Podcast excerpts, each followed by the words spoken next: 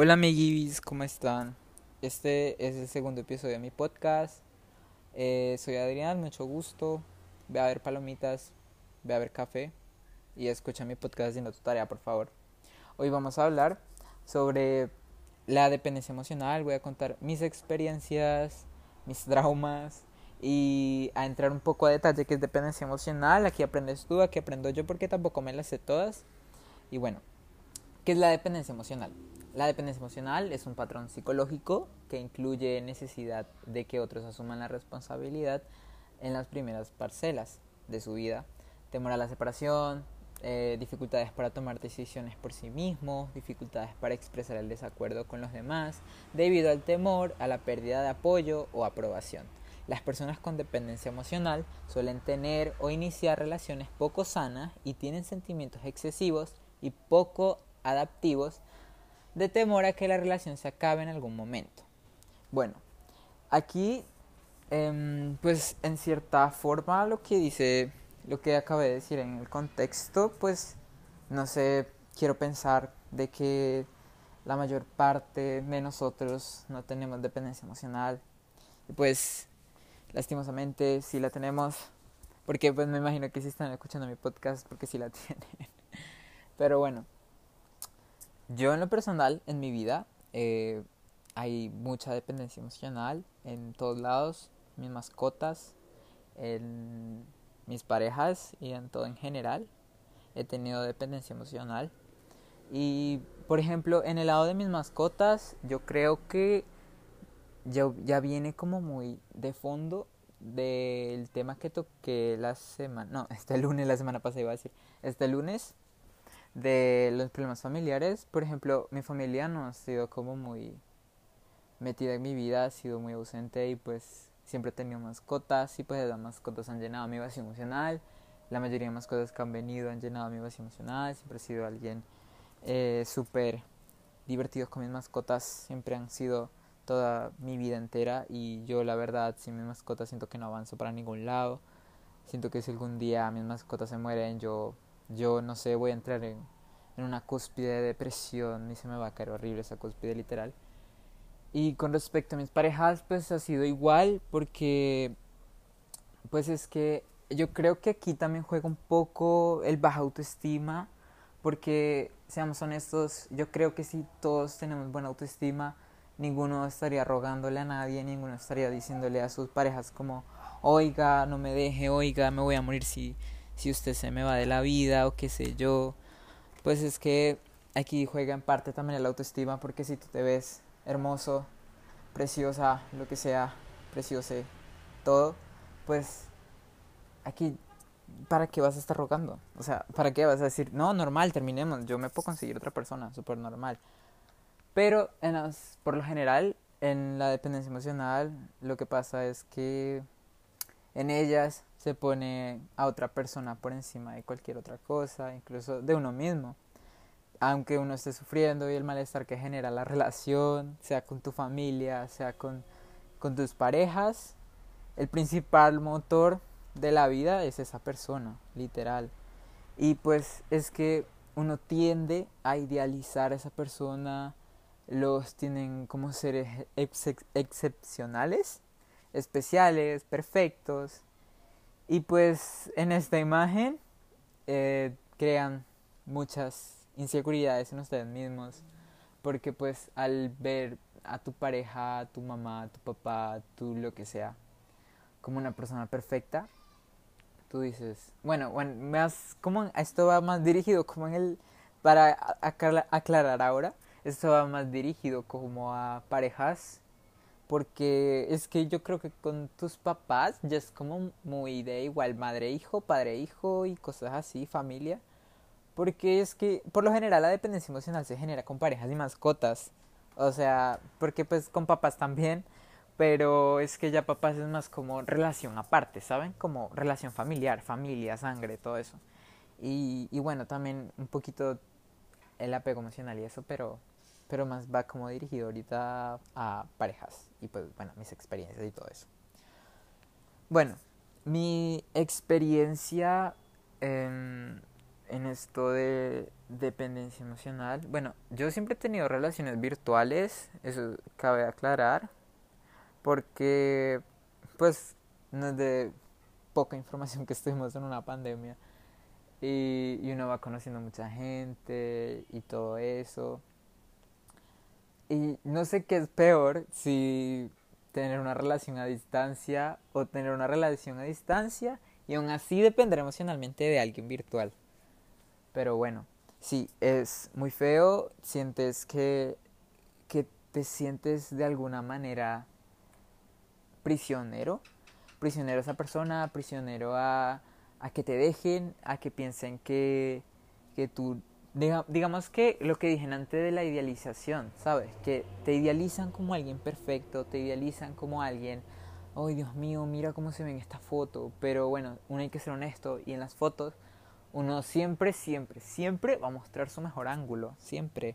Y aunque tú digas, Dios mío, si yo igual me veo como en las fotos, puede que otras personas te vean diferente, puede que te vean igual. Y, y no es por generar, yo no es por generar inseguridades, literalmente, por favor, no estoy generando inseguridades, eh, eres súper hermoso, hermosa, lo que como te llegues a identificar, eres perfecta tal y como eres, pero en las relaciones a distancia así funciona, esto es de idealización y de mucha imaginación de cómo será su relación cuando eh, se ven en persona, pero como decía, es súper feo depender emocionalmente de alguien virtualito porque, bueno, así me gusta decirles yo, porque de alguna manera, eh, número uno, no se ven. Número dos, cuando tienes dependencia emocional por alguien que no ves, que literalmente es tu celular y tú, ya dependes mucho de la tecnología también, porque al saber que no lo ves a esa persona, no lo vas a ver nunca porque probablemente esté en otro rincón del mundo y tú acá, o probablemente estén en la misma ciudad, pero qué sé yo, del lado sur y tú del norte, oeste, este y todo eso.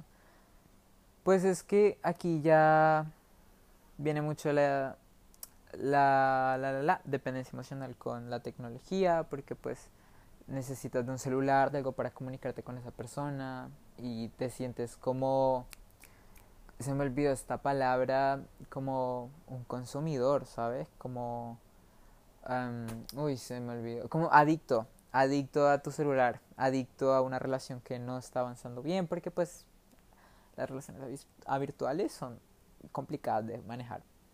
Pero bueno, como les decía, eh, yo tuve mucha dependencia sobre todo en mis relaciones a distancia, porque tú sientes que la vida se te va eh, literalmente en un 2x3 cuando termina esa relación.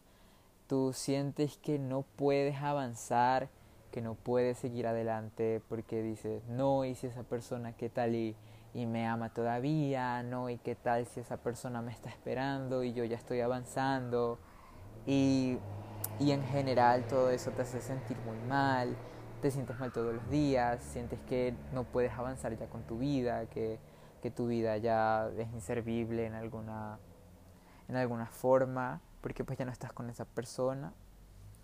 Y, aquí viene la frase más clichera de todo el mundo, que que siempre puede salir adelante y pues por más clichera que sea, pues es verdad. Conocer a alguien nuevo, a alguien que, que lo puedas ver todos los días, alguien que te haga sentir bien, alguien que sobre todo tenga responsabilidad afectiva y te sepa manejar muy bien eso, porque pues aquí no es sobre, ah bueno, terminamos, ahora voy a salir con otra persona y depender emocionalmente de esa persona. Aquí también trata sobre manejarte a ti mismo, saber qué quieres, saber cómo quieres manejar tu imagen, cómo quieres manejar tu, tus sentimientos, cómo puedes trabajar contigo mismo sobre la dependencia emocional. Y yo siento que aquí no puedo yo darles un consejo como tal, eh, porque para serles honesto, yo también tengo dependencia emocional, eso es algo en el que estoy trabajando, estoy tratando de no ser muy compulsivo con mis amistades, con gente nueva que estoy conociendo, porque pues es súper entendible que hay un momento en el cual tú te sientes súper solo, pero pues a la vez eh, a futuro vas conociendo otras personas, que eso fue lo que me pasó a mí. Eh, conoces nueva gente y pues aquí viene el apego emocional con esas personas, pero tú dices, no, me calmo, porque es que es difícil, es un siglo que nunca termina, ¿sabes? Puedes que termines tu siglo con una persona, pero vienen nuevas y vuelve el ciclo de depender emocionalmente, de que literalmente estás atrapado, que si esa persona te trata mal un día, ese día te vas a sentir pero fatal, que si te trata bien ese día tú vas a estar súper feliz. Y pues, pues aquí viene en parte lo que les acabo de decir, yo creo que esto es trabajar y trabajar y trabajar constante. Yo creo que si así te tengas que quedar soltero un año, soltera eh, toda una vida, qué sé yo, lo que te cueste, yo sé que el trabajo es difícil, pero pues no imposible. Eh, yo creo que es eso, salir, conocer gente nueva, trabajar sobre todo en ti, porque pues el chiste no es lo que acaba de decir, que, de, que siga el siglo, se siga repitiendo, te conoces a alguien nuevo, dependes emocionalmente de él, terminan, eh, tú te vuelves a sentir mal, vuelves a conocer gente y así sucesivamente.